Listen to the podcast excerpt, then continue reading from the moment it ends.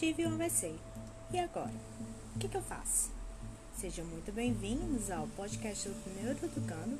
Meu nome é Daniela Cavalcante, sou neuropsicopedagoga e hoje começo o primeiro de uma nova série de podcasts sobre neuroreabilitação após acidente vascular cerebral, ou AVC, como é mais conhecido.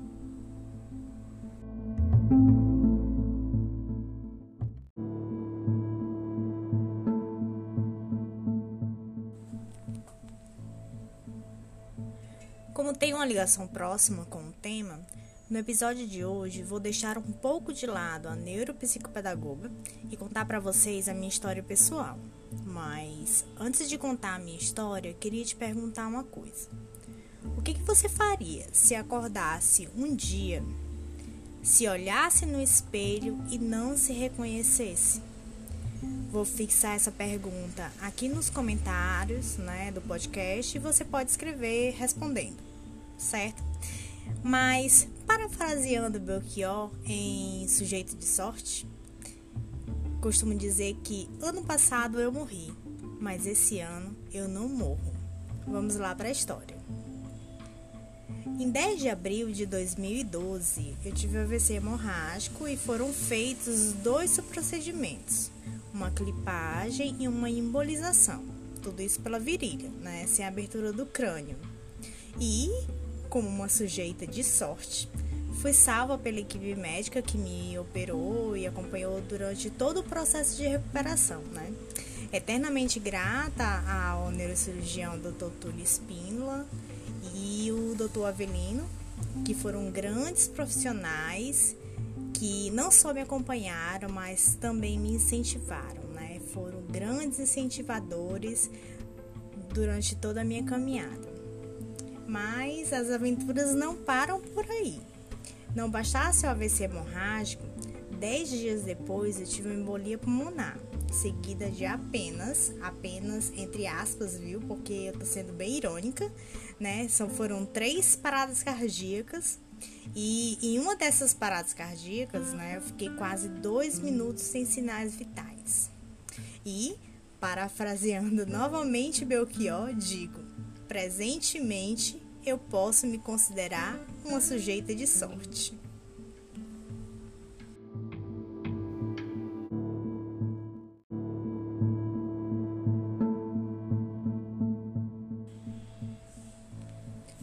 Deixando de lado as informações mais técnicas, depois desses 10 anos, me sinto confortável para falar sobre como é ter um AVC aos 29 anos de idade.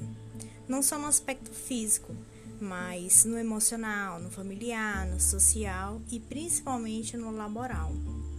Se você está escutando esse podcast e conhece alguém que está no pós-AVC, saiba que todo dia a gente perde e a gente ganha. Parece até uma batalha desleal, mas chega um certo dia que a gente mais ganha do que perde e as coisas vão se equilibrando aos poucos. De início, eu poderia resumir que tudo isso que passei, né, durante todos esses anos, principalmente no primeiro ano, eu poderia resumir numa, numa frase, uma frase simples, né, que é o que? É aterrorizante, ao mesmo tempo que é frustrante e é empolgante. Tudo isso porque ao longo desses 10 anos, né, cabem muitas histórias, né? Após o AVC foram muitas perdas, mas também foram 3.651 dias de muitas conquistas, porque as conquistas são diárias. É, logo no início, ainda no hospital, eu eu lembro que eu fiquei no estado de torpor, né? Anestesiada, um meio, sei lá, o que, que eu tô fazendo aqui.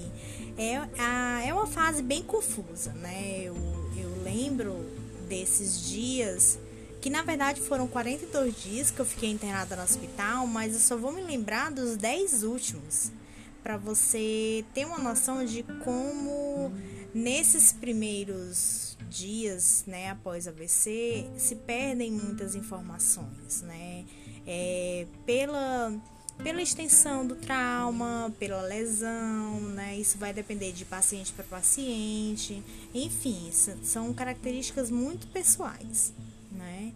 E, como eu disse, né, uma fase muito confusa, que o paciente ele não sabe muito bem onde é que ele está situado, o que está acontecendo. Ele vê as pessoas muito felizes, né? Por, por ele ter sobrevivido, mas ele não não está situado, ele não entende muito bem ali, né? É, como eu disse anteriormente, eu passei 42 dias internado no hospital, mas eu só vou me lembrar com poucos detalhes ainda dos últimos 10 dias, né, antes da alta.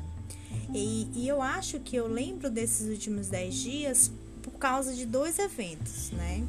Um deles foi ter me olhado na frente do. ter me olhado né, no espelho, né? Eu de frente pro espelho.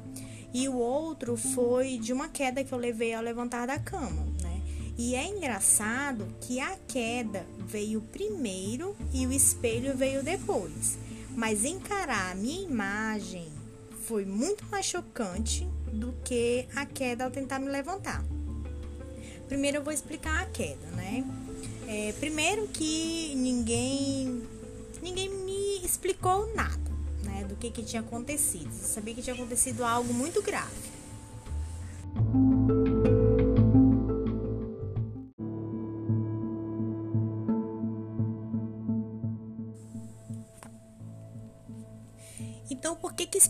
Queda é importante, né? E é até interessante. Porque na época ninguém me avisou que talvez eu não pudesse mais andar, né? Por causa do rompimento de um coágulo que poderia ter lesionado uma área motora do cérebro, né? O coágulo que estourou foi muito próximo do, do tronco cerebral e quem conhece um pouquinho de neurociência sabe que ali podem ser causadas muitas lesões no rompimento de um coágulo, né? No rompimento de uma veia, na verdade. É, e aí, por isso que quando a gente está trabalhando com pacientes em reabilitação neurológica, é, a gente tem que dando informações aos poucos, né, e ao mesmo tempo incentivando eles a tentarem, né, isso sobre muita supervisão, claro, e com todo o a história do paciente, né, pelo que ele passou, pelo que ele pode, né, ter como lesão, enfim, né? Essa é uma experiência pessoal. E aí eu estava sozinha na, no quarto, né, e me aproveitei dessa dessa desse período sem supervisão e tentei levantar e não consegui, né? Eu fui ao chão. Só que continuando sem ninguém no quarto, né? Não me machuquei. E aí eu tentei levantar, tateando as, a parede, né? E tinha uma, uma barra na parede e isso fez com que eu me apoiasse e tivesse uma certa estabilidade, né? E consegui se levantar. Quando eu estava já próximo ao banheiro, a enfermeira abriu a porta e aí ela ficou tão espantada quanto eu fiquei espantada com a cara dela, estando espantada me vendo de pé, né? E aí é, é até engraçado? Mas não contei da, da queda, claro. E fui, eu disse que eu queria ir ao banheiro e fui, né? E quando eu vou ao banheiro, a primeira coisa que eu faço é me olhar no espelho. E essa lembrança de, da minha fisionomia no espelho, ela é evocada, né? É uma memória evocada primeiro que vem primeiro, né, do que a queda, né, do que o impacto da queda. Eu acho que eu sou mais impactada pela expressão da, da enfermeira ao me ver de pé do que a própria queda também, né? E, e assim, voltando para a imagem, é, foi bem estranho me ver daquela forma, porque eu estava muito mais magra do que eu tinha, né? Aquela imagem mental da, da minha identidade. E eu estava diferente, é, eu estava quase irreconhecível. Então, assim, isso para mim foi chocante, né?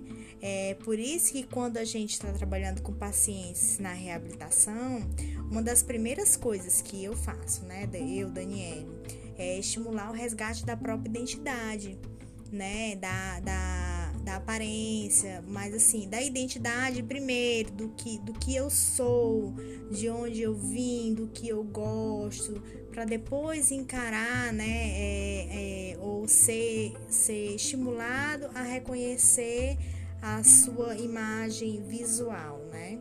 Porque eu vivi isso na, na, na, pele, né? Eu vivi isso e eu vi que fez muita diferença. Né? É, ou sentir que perdeu a própria identidade, né? Ou a sua identidade está escorregando pelas mãos, é, chega a ser aterrorizante, né? E a gente consegue ver essa mesma característica em pacientes com lesões neurológicas que causam demência, como Alzheimer, né? Quando o paciente sabe que ele tem um pouco de noção de que ele está esquecendo do que ele gosta, né? Ele esquece do que ele gosta de fazer, ele esquece do que ele gosta de falar, do que ele gosta de cantar, e é isso, essa essa percepção de que ele está esquecendo das coisas é aterrorizante. A mesma coisa é com quem tem uma lesão ou quem sofre uma lesão neurológica, porque tem um resgate da memória da memória passada, aquela memória que está preservada, né? É, dependendo da lesão, você perde um pouco da, da, da, da, sua, da sua memória passada, mas aquela memória mais antiga ainda pode ser evocada, né? E, e, e esse contraponto é aterrorizante, né? É, depois, voltando para o meu caso, depois veio o segundo grande desafio, né? Que foi a alta, né? Ir para casa, né? Ir para casa sempre é assustador, né? É, só que é muito mais assustador para a família do que para o paciente em si, né? A mesma coisa foi para mim, não foi, não foi, eu não, não foi diferente, né? Para mim ir para casa era um alívio, né? Eu estar fora do hospital. Eu já não aguentava mais estar no hospital.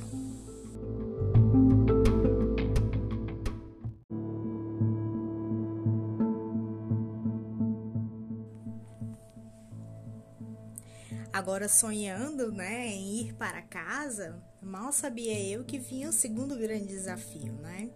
É, para mim, como eu disse anteriormente, foi um alívio sair do hospital e ir para casa, ir para casa normalmente, né? Ficar em paz, sem ninguém me furando, é, sair daquele do, do ambiente é, frio, né? Assim, ir para casa é aconchegante, né? Sempre vai ser aconchegante.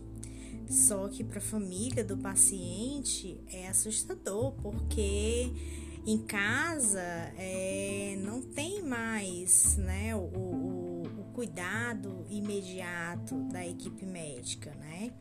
E aí é, é assustador para a família, né? E é nessa fase da alta do paciente que eu que eu sou da, da turma que é preciso cuidar de quem cuida, né? Porque a família precisa de uma assistência, né? Uma assistência terapêutica, um acompanhamento, inclusive terapêutico, né? Porque a família está passando por, pelo estresse pós-traumático, né? É, não só o paciente, mas a família também sente. Tem toda uma estrutura a ser repensada, né? Tanto estrutura de acompanhamento, quanto estrutura é, da casa em si, né? Se, se a casa vai precisar de adaptações, se serão necessários é, necessárias camas especiais, né? É, barras, reformas, enfim né, vem a segunda parte da, da, da alta, né, a segunda parte do trauma, inclusive, de que do pós-hospital, né, de que poucas pessoas falam, né, mas tem esse lado, tanto o lado concreto quanto o lado emocional, né, o cuidado com a família, né, o cuidar de quem cuida, né. E você, como paciente em reabilitação, você encara outros desafios, né? É, a família encara um desafio e você encara outros, né? Porque você tá ali naquela situação de dependência, né? De você quer sair daquela situação né? Sair da situação de depender do outro, a, de querer lembrar das coisas, de encontrar as palavras, de ter autonomia, de ter paciência, de não sentir raiva, frustração, de querer dormir, não conseguir, de não sentir cãibras, de não sentir dores. É, são muitas situações que o paciente em reabilitação encara né? É, não anula também as situações que a família encara, porque são situações diferentes, mas elas se complementam e uma depende da outra, né? Um, um depende do que o outro passe para que fique bem, né? É, enfim, né? Querer voltar a ser o que era antes é, é uma constância do paciente, né? É, do paciente que tem lesões neurológicas, né? No meu caso, né? No paciente pós-AVC, eu queria voltar a ser o que eu era antes, né? Uma pessoa independente, com vida independente, morando só, dirigindo, indo para onde eu quisesse, quando, como, a hora que eu quisesse e eu não tinha mais, né, essa independência e eu queria essa independência de volta, né? E é essa parte que eu abro um parêntese e falo do aspecto emocional, né? Porque é, como a gente vai encarar essas perdas, né? Como é que o paciente encara essas perdas? É, ele tá em uma na constante de desânimo ou ele tá na, numa, numa, numa gangorra, né? Num, subindo na, na esperança, descendo na frustração, como é que tá?